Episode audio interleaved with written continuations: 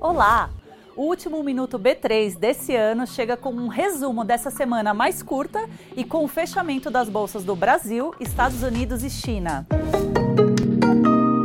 A bolsa divulgou essa semana a terceira prévia do Ibovespa B3. Confira o que mudou nessa simulação em relação à carteira atual.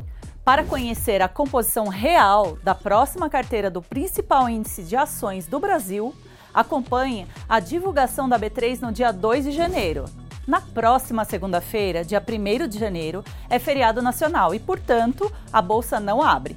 Em outros seis feriados de 2024 também não haverá pregão na bolsa, como Carnaval, Paixão de Cristo, Dia do Trabalho, Corpus Christi, Proclamação da República e Natal. Além disso, no dia 31 de dezembro, os mercados de renda fixa, variável e derivativos não negociam. Chegou a hora de conferir o fechamento das principais bolsas. Aqui no Brasil, hoje, não teve negociação nos mercados de renda variável, renda fixa e derivativos. Vamos ver como ficou o fechamento do mercado norte-americano.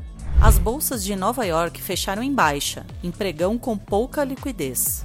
Agora vamos ver o fechamento na bolsa da China. Xangai fechou em alta de 0,68%, resultado puxado pelo setor de tecnologia.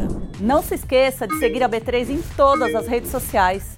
Boa noite, bons negócios, feliz ano novo e até terça-feira!